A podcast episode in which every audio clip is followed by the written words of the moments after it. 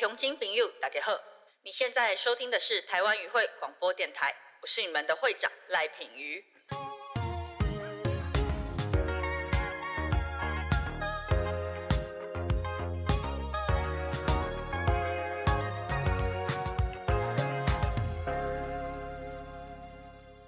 Hello，大家好，欢迎来到台湾语会广播电台，我是会长赖平玉。今天非常的高兴录到了我们的第二集，那要跟大家聊的是看似稀松平常的事，其实很有事。非常欢迎我们今天的特别来宾，法律白话文的社群总监洛伊。哎，委员好，大家好。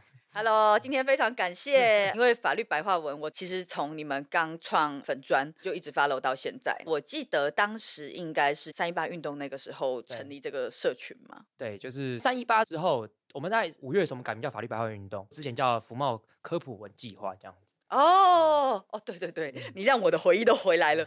这个三一八到现在其实也快要十年了。因为那时候发生当下当天晚上的新闻片段都是你的画面。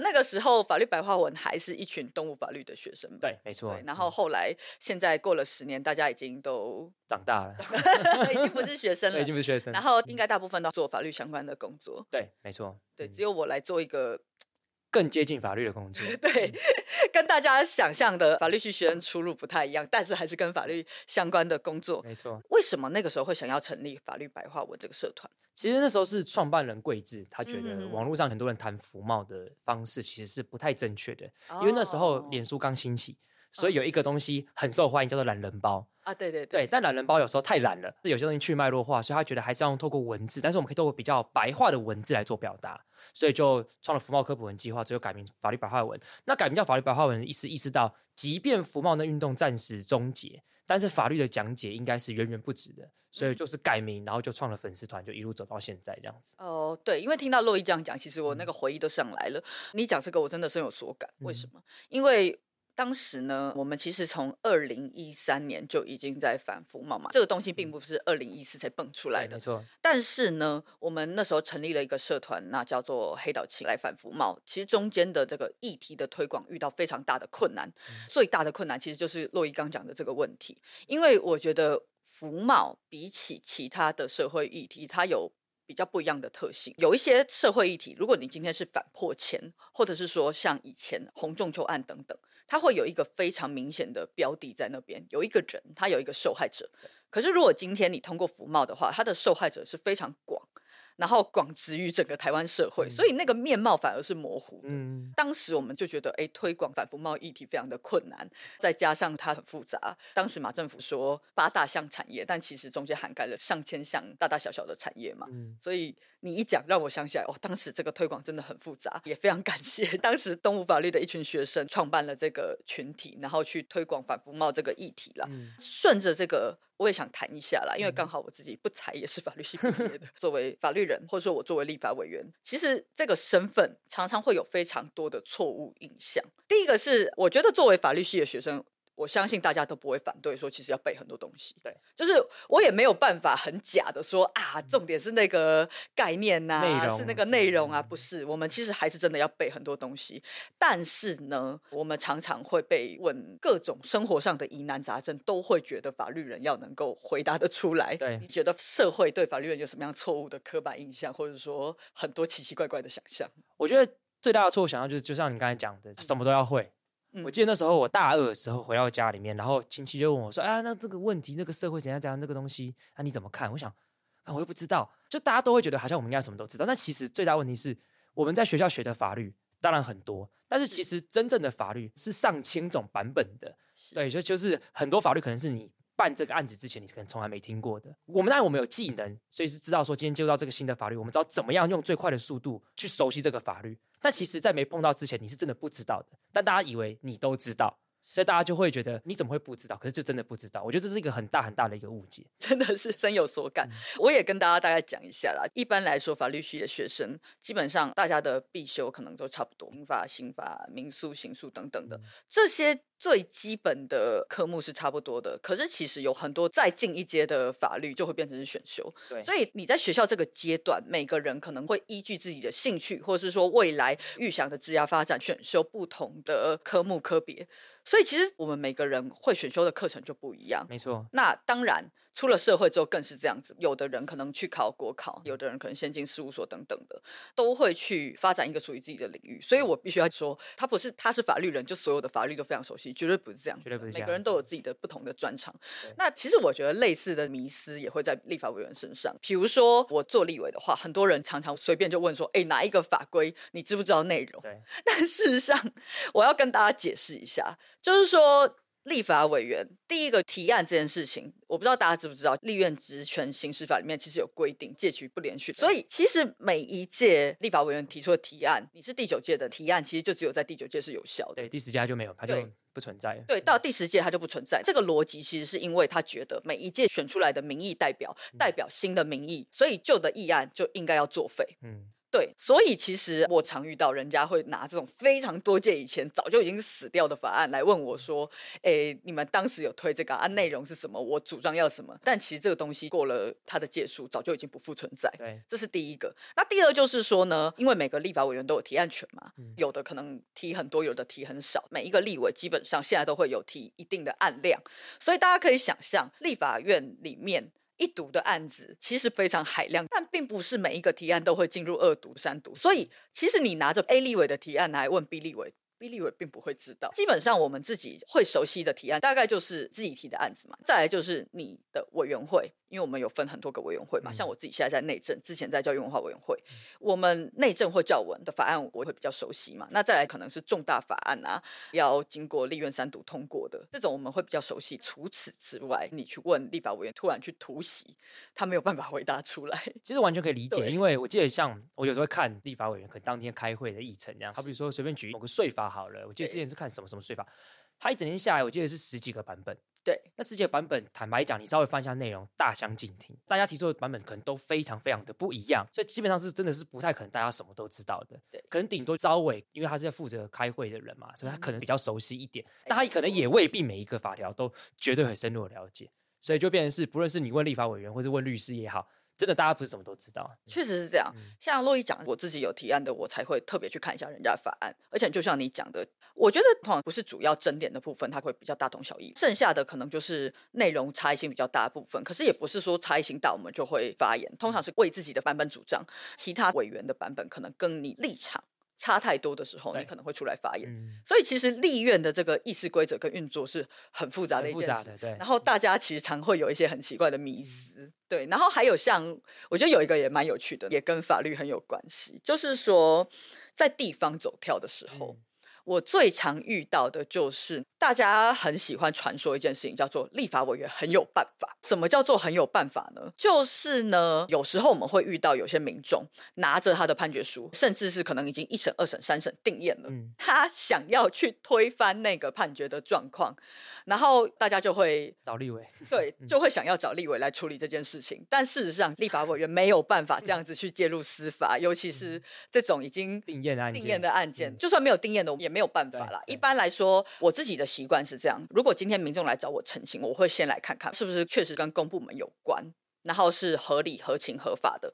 如果是跟公部门有关、合理、合情、合法的，我们会来处理。可是如果今天一旦这个案子进入司法程序，我们就是绝对不介入。嗯，对，因为这个就已经进入司法程序，我们也不方便，也没有这个能力去介入。但是坊间就是常常还会有这些奇怪的迷思，但还是我觉得这边可以刚好跟听众讲一下，就是嗯案子不管是已经定验或是没有定验，都去找律师才是比较正确的选择。哎对没错如果已经定验的话，那你去找可能对于宪法诉讼比较熟悉的律师，他说不定有机会翻盘。对我觉得找立法委员是有点找错人了。对，就是如果是来找我的话，顶多也只是跟他说，我们每个礼拜都会有一些呃律师在这边有法律咨询时段，已经进了法律程序的，可能就是让他去做法律咨询。我也都会劝他们啊，如果有需要的话，记得一定要聘用律师，才能够让自己的权益得到最完善的保障。我也都会跟民众去做沟通，嗯这个是一个蛮常见的迷思。嗯，还有一点也是随着立法委员很有办法这件事情衍生的迷思。我们常见到的还有一种陈情是，比如说我们今天在协助公有地上面的路面去修缮，有的时候可能旁边会经过一些私人的便道，他们就会很希望我是不是能够请相关的单位连私人的便道一起去修缮，但其实这个在法规上是完全不行的嘛。但是这很有趣的是呢，因为我觉得过去你知道有的时候这种守法呀，或者说守规矩这件事情，其实是随着时代的进步，对我们才会越来越守法、越守规矩。没错没错，所以其实也许过去在也还没有改制之前，那时候可能守法程度没有那么高，会有这样子的状态。但其实过了十年、二十年，我们现在已经不能做这种事情了。他们还以为还是可以继续。对对，但他们就会凭着这个二三十年前的印象，认为立法委员还是可以做这件事情。然后每次我们都要花心力去跟他解释说为什么不行。而且其实在这个越来越遵守法律的过程中，也有不少的民意代表是因为这样被起诉，甚至是被判刑。嗯我每次也都会去跟民众解释说，为什么现在不可以做这件事情，因为我们要守法。我觉得蛮有趣的，不管是法律人或者说立法委员，外界也许是因为它是一个高度专业化的工作，变成外界其实对我们的工作或我们的身份一直都会有一些迷失。对错误的想象。对错误的想象。那回到我们法律白话文的身上，就是因为刚才洛伊其实有介绍到说，当时为什么会有法律白话文？一开始是为了要去做服贸正确的懒人包。一直以来，其实法律白话这件事情本身就有非常多的讨论。上至法条的内容，如果对法律不熟悉的人，常常会认为法条的内容艰涩难懂。没错，下至法院的判决书，也不乏很多民众觉得法院判决书的内容普遍是深涩难解的。因为不管是法白，或者说立法委员的工作，其实我们有一个很大的部分，就是说要向民众去解释法律的问题。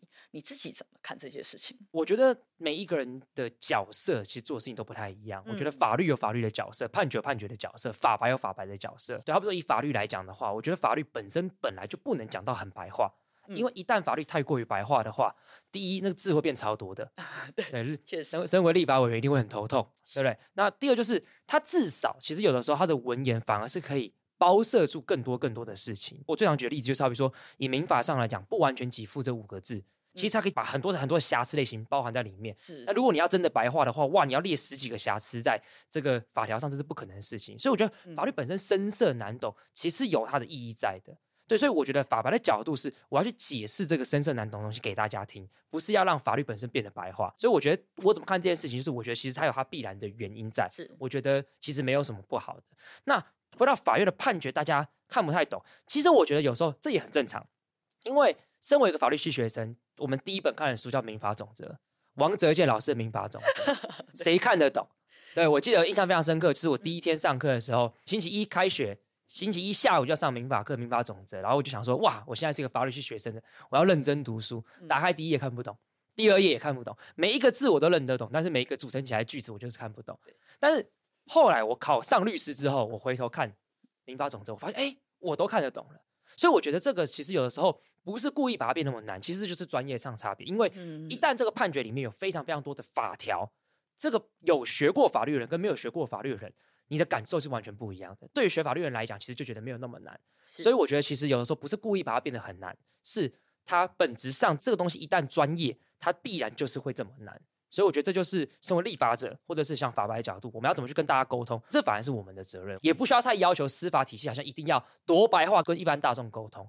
再加上以判决来讲，它前面的事实跟有些论述的部分其实是白话，反而是碰到法条部分它是比较文言，所以它整个判决里面其实也有好懂的地方，也有不好懂的地方。是，所以我觉得也不必然就是都这么难懂这样子。嗯，因为对于这个部分，我也是接近洛伊的看法。嗯我猜可能学法出来的人看法都会比较类似啦。包含我们在立法的时候，如果大家有时候有去看，虽然我觉得应该也没什么人看立院的 IVOD 啦，但是如我我果会看，我就是个 nerd。对，那这样洛伊一定知道，其实像我们委员会在逐条审查法条的时候，不少委员，包含我自己，有时候讲到为什么这个法条在修正的时候，我们不把某一些字词放上去，嗯因为害怕什么？最常见的四个字：挂一漏万。对，所以某种程度上，其实我也是同意，我们法条在修正。增补等等之类的文字上面还是要精炼去精简。不过这衍生一个问题啦，我举几个例子，像之前一个社会议题在吵的时候，法条有一条在吵的时候，那一条就是说德怎么样怎么样，嗯结果有人不知道是故意的还是真的不知道，他就把那个德去解释为得，他就说啊，必须要这样，必须要这样子去做。那但是其实明明原文就是德，就是你可以这样做。那但是他就去解释成必须。这个例子让我非常印象深刻，也让我觉得说法普真的是非常重要，否则就会继续发生这样子的状况。甚至说不要说是一般民众啦，上一届的时候有一次在审跟性犯罪有关的法规吧，然后。而且他还拿了一个中国的博士的，然后居然在委员会审查的时候，把强暴胁迫的强暴解释成 rape 的意思。对我举这个例子，只是要说，其实我觉得不只是一般民众会有误会啦，有的时候如果你代议士当选，但是在法律上面法普的知识比较不够的时候，可能也会发生类似的状况。嗯，回到这里，法白自己在推法普的时候，怎么看这件事情？对于法普的困难有什么样的观察吗？遇到什么样的困难，我要怎么去突破这件事情？其实我觉得很简单一个主轴，就是法律本身一定是无聊的，哎，对，社会上很少人说、哦、我超级爱法律，很少。所以变成是我们在推广这个过程当中，重点其实不是说我们推广法律，嗯而是我要怎么样让你想要看我们的东西，是这才是最重要的一件事情。我们必须好好玩、有趣、吸睛，你才会不小心进来看到我们法律的东西。就以短影片来讲，啊，我们短影片里面其实也在讲这法律议题，可是我们短影片其实着重的效果在于我怎么让你想看。嗯因为其实有个数据是说，每一个人在社群上愿意花多久时间决定他要不要看一个短影片，跟社群是零点二五秒。嗯哼所以我们在做的事情就是想办法要 keep 住你的零点二五秒，用很有趣的标题，又很好笑的短影片开头，让你停下来，然后你就愿意看得下去、听得下去我们的东西。我觉得这才是最主要的一个关键。嗯所以我觉得在推广法普的过程当中，其实我们真正要去具备的一些很重要的技巧跟技能，其实是社群的技能，反而不是法律的技能。因为跟一般社会大众沟通的时候，你不需要写像民法总则一样那样子，对你要写得越浅越好。是是是，对，所以我觉得有时候那个思维反而是完全不一样的。洛伊讲到的这个真的非常的重要。这个思维包含并不仅限于法普啦，嗯其实现代社会大家都非常的忙碌。所以我觉得民众很难去真的静下来，然后花很多的时间去弄清楚这些东西对。所以某种程度上，我觉得法白可以作为一种知识的输出者。你到底要怎么去输出这些知识，就变成是一个非常重要的一环。而且嗯你要用什么样的方式也很重要。我想法白可能也做过这种尝试啦，就会想要在一支短影片，可能一分钟嘛，或顶多一分半，那个注意极限。对，那想要在这中间塞入太多的东西，可是我觉得有的时候塞太多的东西，大家反而会搞不清楚重点是什么，或者是我没有办法注意力集中在这么多的重点上面，嗯。所以可能一支影片，或者说一次的法普、一次的科普等等，都是选一两个点去把它讲述清楚，这样才真的能够让民众有效的去了解这个议题的核心价值到底是什么。没错，我们其实就是这样做，就是我们都是很多东西就是拆解成，他说假设今天要讲三个东西，可能就要拍三支影片或写三篇文，因为大家的耐心可能只能看一个点。对，那这就是妥协跟牺牲这样子。很多人就会讲说这样写是不是不完整？可是我觉得这不是不完整，因为你沟通的 TA 不是法律人，是非法律人，这个不完整对他们来讲反而是轻松的。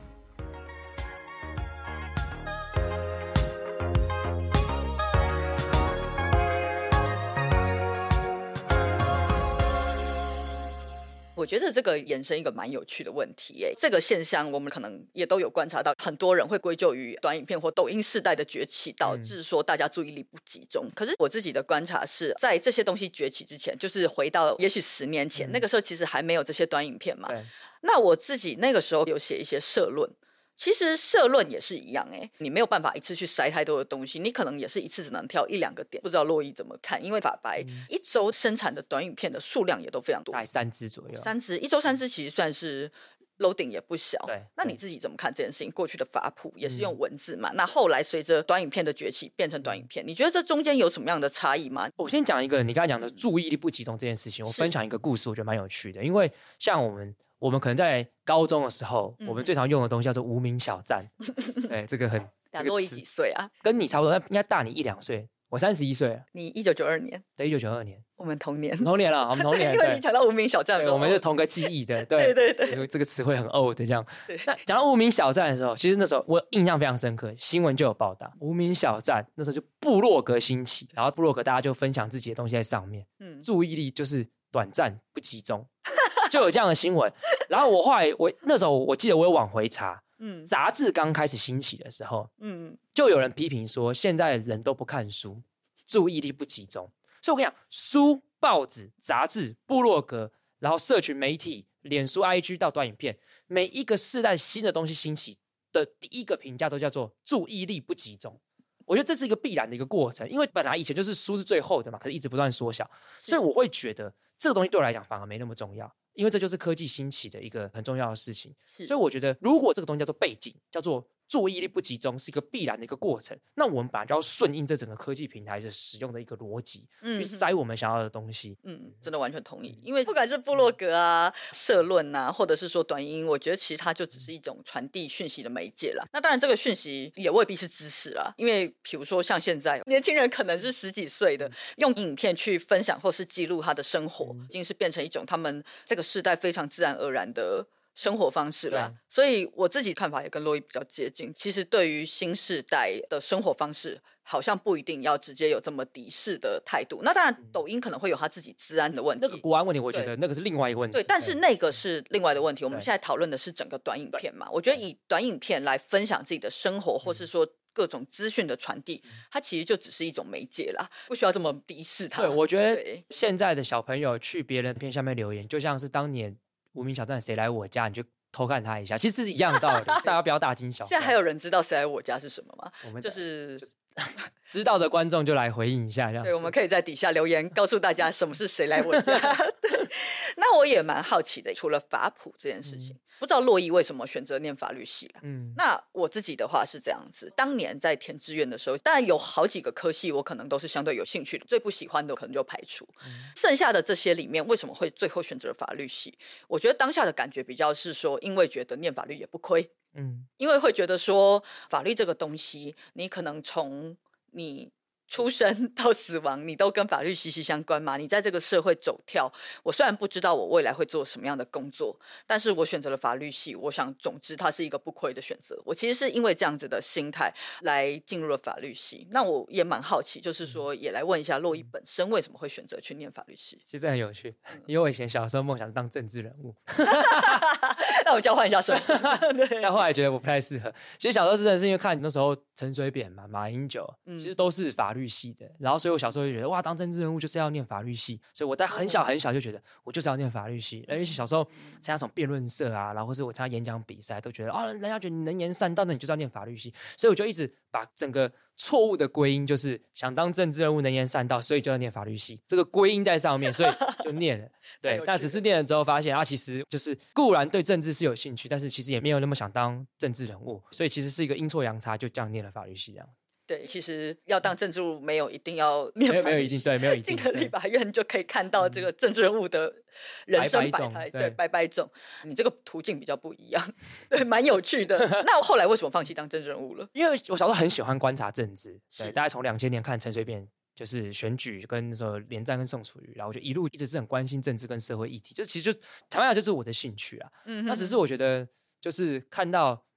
身旁的人当政治人物的那种感觉，啊，不管是阿苗也好啊，吴佩仪他们，我觉得哇，我应该做不到，是因为你们要花很多时间、大量的社交，要跟很多人接触这件事情，我会觉得哇，我好像没那么适合。再加上我觉得更重要的事情是，政治人物的心理素质都要很好，因为整天都要被别人骂。我大概被骂个三句，我觉得我就很难过了。真的，玻璃心。我觉得被骂个三句，我就觉得好了，我不当了这样子。所以我就觉得我心态上比较不适合这样子。洛伊这个分享蛮有趣的，不管是做议员或是立委，虽然一般民众分不太清楚，但其实我们的工作内容、职务授权的法源都是完全不一样的。但我们有一些共同的点啊，就是说，我觉得其实明代是非常琐碎的一个工作，要很有耐心。然后我自己这十年来，其实尤其是我们这个年纪，当时三一八。那这么大的社会运动卷动了这么多的人，蛮多人也因为这样子的运动，对改变这个社会、对政治有蛮大的兴趣。那后来可能就投入了政治工作。他们也不一定是去选举，也许是当助理，或是各种广义的政治工作。NGO，比如说像你刚刚讲到的苗博雅，不过就是从 NGO 走进体制内，包含说佩仪、伟山，或者说我，有些人留下来了，但其实我有看到蛮多人选择离开。我觉得不管是留下来。或是选择离开，这个其实都没有什么好或不好了，这个就是个人的选择。洛伊的观察是一个蛮重要的点，我觉得离开的人其实也蛮多人是觉得说政治工作跟 想象中的不太一样。比如说做一个代议士，不管你是议员或是立委，可能大家比较常看到的就是在咨询台上的样子。嗯这当然是我们工作的一环，是这个法定的权利。那但是一些时事评论就没有写在我们的工作里面啦。但是这是大家期待的事情嘛？你要撑起这一席的立委，撑起这一席的议员，这个地方的组织啊、基本功啊等等的东西都非常的重要对。如果你没有去做这些大家觉得好像没有这么进步的小事，嗯譬如说跑白铁啊，嗯或者是各种参会啊等等的活动，你没有去跟大家去认识的话，他不会把他手中的那一票再次的投给你，那你也没有办法再继续去获得这个职位，去推广你想要推广的事情。所以我觉得这个工作其实也有蛮多。被大家误会或是说不了解的地方，像比如说跑红白铁啊，或者说参会，好像常常被大家归类为一个不进步的事情。嗯但我觉得有的时候这种事情其实也是蛮复杂的，你到底要怎么去谈这件事情的进步性？我对这件事情倒并不会是全然负面的评价啦，因为我觉得自己看到的是蛮多的选服或选民对于政策法规上的一些看法，都是透过这样子的活动去广纳、去收集，进而变成这个修法的量能。我觉得我们至少在讲这些东西的时候，都蛮肯定说，不管你是不是一个法律人，其实懂法是一件蛮重要的事情。嗯那我想问罗伊，因为你们在做法律白话文运动，你们觉得？哎，法律应该要从什么时候开始学习？因为嗯我觉得不是只有法律人才要学习法律啦，其实大家都应该要有法律的常识跟知识。对，这个很重要的事情是，嗯哼哼我每次演讲的时候都会问大家一件事情，就是、嗯哼哼，你觉得法律重不重要？是，我跟你讲，没有人觉得不重要，就不会有人说干，我觉得不重要，基本上不太会。嗯但很有趣的事情是，如果我下一步问他是说，那你有没有去过律师事务所？整场大家就变两三个去过而已。然后再问就说，那你觉得身体的医学知识重不重要？每个人都觉得很重要。我说，那有没有没有人去过诊所的？没有人，大家都已经去过诊所。我就说，坦白讲，我们不要骗自己，法律知识没有你想象中的这么重要。因为大部分都觉得哦很重要很重要，但其实你基本上不会用到。所以这种问题又来了，那大家为什么又觉得法律知识这么重要？后来发现原因是什么？就是因为你每天使用手机，你在脸书、你在 IG、你在 Line 上都会看到社会新闻，然后社会新闻里面就会提到法律，然后看到法律之后，你不了解的状况底下，你通常第一时间就会生气、焦虑、愤怒，嗯因为你就会觉得恐龙法官，你就觉得立法委员都没在做事。我觉得法白提问一个很重要的事情是要告诉大家说，多了解点法律，其实你就不会这么生气，仅止于此而已。我觉得对我来讲，它重要性在这边。所以说，什么时候适合学法律？其实我觉得年纪越小越好。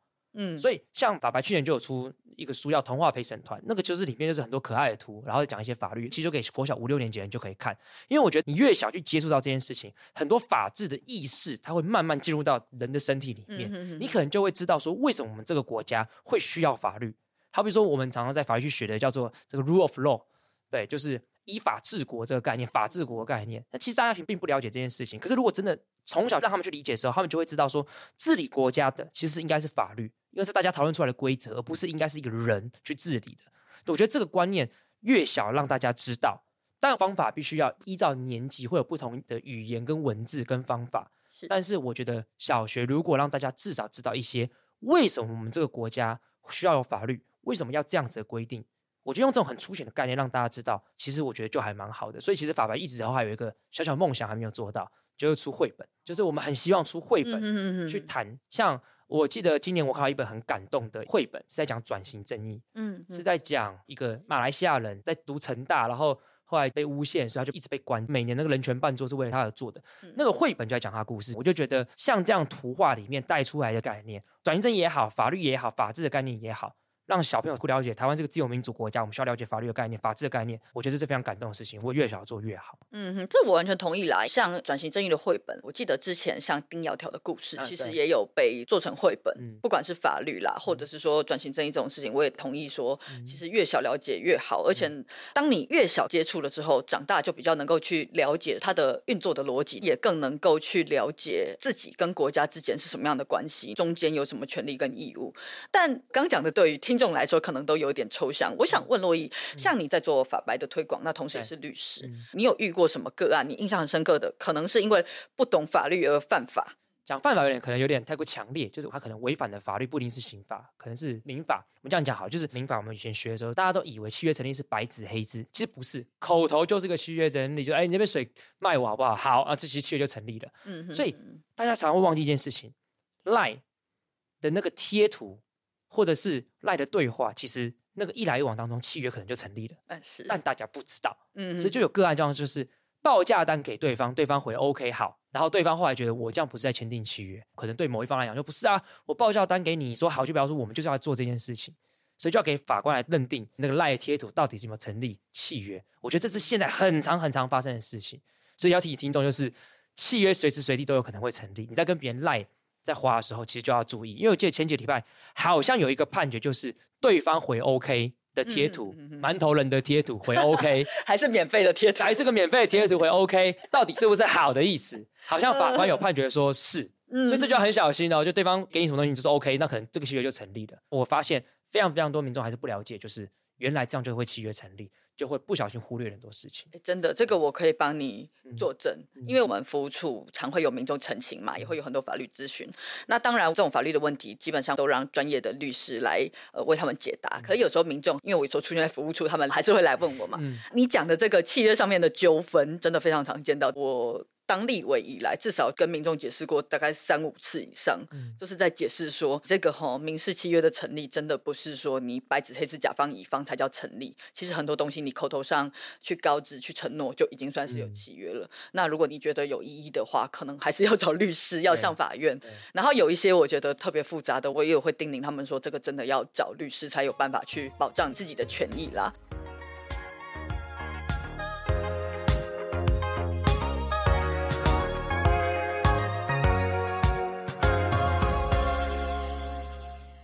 那我想，其实刚才洛伊这边有介绍法白的由来跟现在到底在做什么，所以我相信大家其实对法白也有更多的了解。那当然，我相信，诶，我们两个的受众应该是有重叠的，所以很多人不管是对我或是对法白都不陌生。那我想，是不是就就着契约的问题？因为刚才其实有提到常见的一些民事纠纷，那有一个很大宗的部分是什么？是租屋。可能我的听众朋友有的知道，我担任立法委员三年多，其实一直都有处理居住权益。像咨询内政部花敬群次长的时候，就有讲到说，因为我。自己是租屋主，也搬过几次家，所以有不少租屋的经验。这些租屋的经验都是后来 修法的养分，所以其实有提出蛮多觉得需要修正的地方。那我想问洛伊，担任律师以来最常遇到的租屋纠纷是什么？通常就是对于契约的诠释出现问题。但我印象深刻的是，之前他住在嘉陵市其中一个套房里面，然后房东就是带房客来看，他觉得很不被尊重，觉得很不爽。你带带房客来看。不是不行，但我应该要在家吧？你直接带房客进来我房间，这很不尊重。对啊，他又在房间里面架监视器，嗯，那就又碰到房东真的带房客来看，然后也没跟他讲，他就很不爽，他就问我说该怎么办？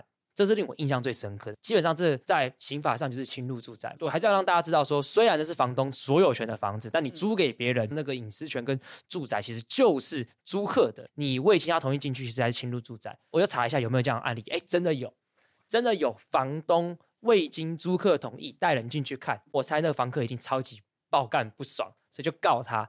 房东真的成立侵入住宅罪，然后被判了三个月，就是一颗罚金。但我觉得这超重的，还有民事，我记得民事要被判赔两万这样。表示说这个事情，我猜啦，应该是房客超级不爽，房东的饭后态度应该也很差，所以最后导致的结果。也要提醒大家，就是说，即便你今天是房东，你也不能随意进入房客的租屋的这个领域范围内。这个是我令我印象非常非常深刻。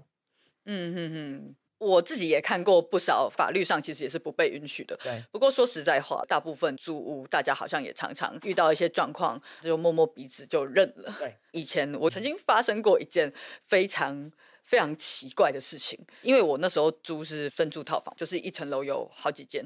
后来我有一次，我就是到一楼的大门的时候。突然就有一个不是我房东的人，一位中年女性冲过来，我就突然被她拦下来。她抓住我，自称她是大房东，然后我缴租金的那个是二房东。他就说他们之间有纠纷，所以要求说我的租金要拿给他。当然，这个在法律上一定是站不住脚的。而且那个时候我已经是法律系的大学生了，所以我就有直接不要骗我，对我就有直接跟他说。不要乱讲，才不是这样子。然后开始讲发挑，因为他中间又有扯到那个房屋的所有权移转的事情，我就讲啥买卖不破租赁啊。然后在那边跟他讲，可能他听不懂什么是买卖不破租赁，但是就是跟他据理力争。这个经验让我非常印象深刻，因为我身旁是蛮多朋友会问我其他的类似租屋的事情，就好比说电价比较贵，嗯，这样的状况怎么办？或者是说你住到一半，房东要你搬出去怎么办？坦白讲，我觉得这种问题其实。法律上都有做相关的规范，是但是规范是一回事，现实当中可能是另外一回事。我们举个例子，好比说像假设你住到一半，房东要你搬出去，说这你能怎么办？因为第一，好比说我是半年他要我搬出去，嗯哼哼，当然违反契约啊，是理论上你就是还可以再住六个月啊，可是他就是硬要你搬出去，你唯一能做的事情就是继续死赖在那边。对，因为这就是你的权益，但这时候怎么办？因为他要你搬出去的时候，这整个战场已经被设定了，嗯你就是不能安稳的住在那边，所以这个就变成是，其实契约法律是有保护你的，嗯但是其实你也不知道该怎么办。对，就是你要怎么样安稳的活在那边，我觉得他是没有办法解决的。嗯所以最后就你只能去跟房东谈，就是好，那如果是这样的话，那你赔钱嘛？是对，好比说你押金，就你就两倍赔我，嗯就等于是你多付我两个月，让我两个月去找新房子，就是谈跟瞧这个金额，看让怎么安稳解决这件事情。是是，但是我觉得比较麻烦的地方，通常不是说法律怎么规定，是大家有没有勇气做这件事情。就很多人就觉得鼻子一摸就走了，多半的问题都出在跟房东去 argue 才是最大的问题。确实很多的问题是法律已经有规定，只是说你有没有去主张问题。不过有些事情可能还是可以调整。像我刚才有讲租屋补贴，当时呢，他立法利益良善啊、可是这个中间可能有涉及到租屋黑市的问题嘛，因为很多房东其实是不想要让国家知道他的房屋是在租赁的状态，这个会衍生有各种税率的问题没。错，那租补贴又必须要附上房东的身份证，原来的规定是这样子，导致说其实过去很长一段的时间，这个补贴是。看得到，但是吃不到，所以这一次其实就有修正这个问题。未来在申请租屋补贴的时候，不用去减负房东的身份证资料，因为过去很多房东为了规避这件事情，甚至签那个定型化契约的时候，他也不会拿他的身份证出来。对对对，透过这种政策工具的定定，还是可以去解决一部分的问题。可是其实有更多的问题，可能是就像刚才讲的，原来就有法律可以管。另外，针对电价的问题，刚才在空档的时候，我有跟罗毅说，我就是算是半个受害者吧。我以前租屋曾经有被收过一度电六块，我现在想一想，蛮不爽天哪，可恶！怎么收我一度电六块？好可恶，好可恶！也跟大家报告一下，因为现在我们租赁基本上大家签都是签那个定型化契约了。那有关电价的部分规定，其实是房东收取电费不得超过台电锁定当月用电最高集聚之每度金额。那其实魔鬼藏在细节中，它规定说最高集聚，就是说它可以去收那个最高的价钱。这个部分其实我有跟内政部提出定型化契约应该要修改，变成是说限定房东收取电费不得超过台电收取当期每度平均的电价。我觉得如果把最高集聚去改成平均电价的话，这个问题应该会获得一部分的改善。嗯，其实这也是我透过生活的经验，透过大家的 feedback，再结合立法委员这个身份，希望就是说未来能够去朝这个方向去调整。那除了租屋的部分，我也想稍微谈一下网络照片。嗯，诈骗其实是一个非常复杂的问题啦，因为我觉得有人的地方就有诈骗。早期网络不发达的时候，其实也会有所谓的金光党，然后可能是用电话呀，也许是用邮寄的形式。有一阵子还很流行的是街访嘛，访问诈骗。其实诈骗是一直存在的。那但是呢，随着网络的发达，随着各种载具啊、三 C 资讯的流通，诈骗的形式也变得越来越复杂。那这个部分，我就想请问。洛伊有没有听过什么哦？你觉得非常难解，然后诶非常印象深刻网络诈骗的例子？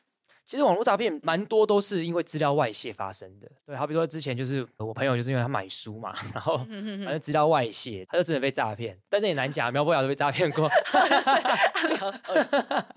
所以有点惨对，我自己觉得，其实当然身旁其实听到是蛮多，可能都是因为资料外泄。然后诈骗的，但是我觉得也蛮多是可能在平台上买货就买到诈骗。我觉得这边也跟观众分享一个我自己的观念，就是我觉得我们不能期待法律去解决所有的问题。嗯对，因为很多时候其实就是我们刚才讨论，其实法律就在那边。其实有的时候是平台业者他可能要负起更多的责任，才能把事情变得更好的方向。嗯像我觉得近来蛮多的网络交易平台业者，他其实是会蛮严格限制交易卖方的身份，这其实就是增加诈骗的成本。以前你我随随便便就可以开一个账号来骗别人，现在变比较严谨的话，其实可以解决蛮多事情的。所以其实听到多半的诈骗。大概都会是买东西，或者是他资料外泄，然后要他做什么汇钱的动作。可我觉得近几年，可能随着我年纪增长，身旁人经验也变多，就比较少听到这样的东西。可是以前在学生时代的时候，就真的很多人就会很紧张去汇钱。啊，如果这两问我印象最深刻，我记得是高中的时候，我同学他爸就是接到说什么法官要执行他的财产，他不执行他就被判刑什么之类的，然后说嗯法官打给他。当时我听到也觉得蛮可怕，但你现在来讲不可能的事情，对啊，对法官怎么可能打给你？法官不会去执行这件事情，这件事情都不会是法官来做的。但很多人可能不知道，可能不了解法律，也不了解法律程序，他就会觉得好可怕，我就去做，然后就汇钱了，然后就被骗了。对啊，所以其实这个又回到刚才讲到，就是法律要趁早学啦，嗯并不是说每一个人都要变成律师，都要去念法律系。可是大家对于法律有一个基础的认识，才能够去了解它基本的逻辑运作，那也比对较不容易被诈骗。比如说像刚刚洛伊讲到的假包裹吧。其实嗯现在蛮常遇到的，因为现代人很多时候买东西已经都不是在实体店面，是透过网络，包含我自己也是这样子。网络上购物寄来可能是在一定的期间嘛，在这个期间以内，你网购的包裹可能是两样、三样，甚至是五样。嗯这个时候如果有假包裹过来，我觉得蛮多民众会很容易觉得说，哎，我也不确定这个到底是我买的哪一样东西，可能是 A、B、C，结果没有想到是假的 D。嗯，大家就可能回到家才发现说啊，这个根本不是我买的东西嘛。这个状况其实政府也有在持续在处理，包含你刚讲到的前端各自的部分，也要平台。必须去配合，包含加强自己的治安。第一是我们买家的资料不应该要外流嘛，再来就是平台对于卖方身份的审核也非常的重要。还有一个部分是目前两大超商的业者，因为假包裹太多了，后来有决定去善尽他一部分的社会责任，所以现在两大超商，你收到假包裹的时候，是可以跟他反映，那他会居中去协调这个货到付款的退款跟退包裹的事宜。但是其实这个，我觉得政府在这中间做一个协调人也蛮重要的。同时，我们可能在买东西，可能也要提高一些警觉对。我自己是觉得这些诈骗好像看起来很新嘛，因为它随着诶现在的风潮，它会不断的推陈出新。但其实它有一些核心的要素都是差不多的，而且甚至是这些行为，其实既有的法规就已经有规范，有办法嗯去处罚。从刚刚讨论到现在，会发现其实很多事情法律都有规范，但可能民众不知道，所以变成是说他被骗了，他可能也不知道该怎么办。更重要的前提是我们要怎么避避免他被骗这件事情，我觉得是我们可以去努力的事情。好比说法白的短影片啊，或者是 podcast，其实都讨论到什么样的情况底下可能是一种诈骗的行为。嗯我觉得这个就是一个让大家知道警觉的一件事情。像我妈，就是因为我读了法律系，所以跟她讲说可能什么事情是诈骗行为的。嗯她有一次接到，她就觉得对方是诈骗，就骂对方三字经。然后他也觉得马上知道对方是谁，然后对方对对方进行反击，他也觉得蛮开心的。嗯所以我觉得我们花很多精力要求法律完善，这当然是对的。可是我觉得我们更应该要做的事情，可能是让更多民众知道，就是怎么去避免这些事情，这才是最重要的事情对。这有我们一直很努力，不管在各种平台骗大家进来读我们的东西，但是你就会得到一些法律的知识。就觉得是在做的事情是，我觉得是可以对社会是比较好的。嗯哼哼，我蛮同意的。修法是我立法委员的责任啊，但是有很多东西其实是法规是有规范的，所以重点是不要被骗。比如说盗刷，现在信用卡的盗刷也是蛮常见的。盗刷基本上它的 SOP 差不多，最常见的就是说诈骗集团冒充假的小编，那去趁机去要求你提供信用卡的资料跟对验证的 OTP 码。所以如果你今天不确定你在某一个网站做了信用卡的消费，有人要跟你要这个 OTP 嘛，千万不要给他，因为你给出去了，他就可以刷卡，你就被盗刷了。嗯，很常见的还有一种是点了手机的讯息，或者是说赖中的不明网址，被骗取信用卡的讯息跟个人资料，所以还是一样。其实有一个很简单的原则，就是你在正规正经的网站以外的地方，你都不要再提供你的个资，因为其实都是非常危险的一件事情啦。嗯再来就是在来路不明的 App，或者是说没有保障的平台进行购物，尤其是之前常常见的一页式诈骗，这种一页式诈骗真的是非常的厉害啦。像脸书投放广告，它可以去锁定它的 TA TA 目标客群，对，所以像我自己很喜欢三丽鸥，就是 Hello Kitty 他们家，然后有一阵子我就疯狂接到三丽鸥的一页式诈骗，就是我可以理解那些图片真的是非常的可爱，但是大家真的在网络上购物要停看停对，有一些简易的判断，比如说它的用字用语最拙劣的可能就是他用直接用简体字，或用知语这样。对对对，或是说中国哎对，其实我那个时候。停下来就是因为他用中国用语，然后视频嘛，不是，是 我很喜欢的一个三丽鸥的卡通人物，在台湾的翻译叫做大耳狗。嗯，然后呢，他就假装成台湾 Seven 的限定商品，可是他用的是香港的翻译，叫做哦玉桂泉。然后我就想说，才没有在台骗湾我不知道对骗我不知道，我们都叫大耳狗，还有狗哥，才没有什么玉桂犬，你在乱讲。对，所以其实就是真的要听看听。那如果真的是不幸被盗刷之后，到底要怎么处理？就是要马上联络发卡银行啦，主动跟客服去表示你的哪一笔消费是这个所谓的争议款项，就是你被盗刷的那笔，银行就会让你去签订信用卡争议账款说明书，让你来证明说这笔消费不是你本人使用的。那到时候他们拿到这个说明书之后，他就会去调。如果这笔消费真的调不到你的签单，或者是说签单明显不符的话，就代表说你被盗刷。那后续他也会主动去补发新卡。嗯，当然这个是已经是后续的补救啦，前端的部分政府会努力去处理，但是希望大家对于诈骗这件事情也比较警觉啦，因为大家工作赚钱都很辛苦，也不希望说我们辛辛苦苦赚来的钱被诈骗集团拿去了嗯这样子。那今天真的是非常的感谢 乐意可以代表法白来到我们这一集的 Pockets 的这一集，谈了非常多的东西，从法普，然后到我们生活中会遇到各种诶比较常见民事契约上的疑难杂症等等，非常的感谢。我相信这一集其实也为我们听众带来这个满满的法律知识啦。最后也是要强调，法普真的很重要，不是只有法律人，不是只有法律系才要了解这个法律，其实大家每一个人都应该了解，了解自己的权利义务，同时也了解法律运作的逻辑，我们的生活才能够更加的顺遂。感谢平云，感谢大家，那我们之后再见。OK，好，下次见哦，拜，拜感谢。你拄着收听的是台湾渔会广播电台，我是会长赖品瑜。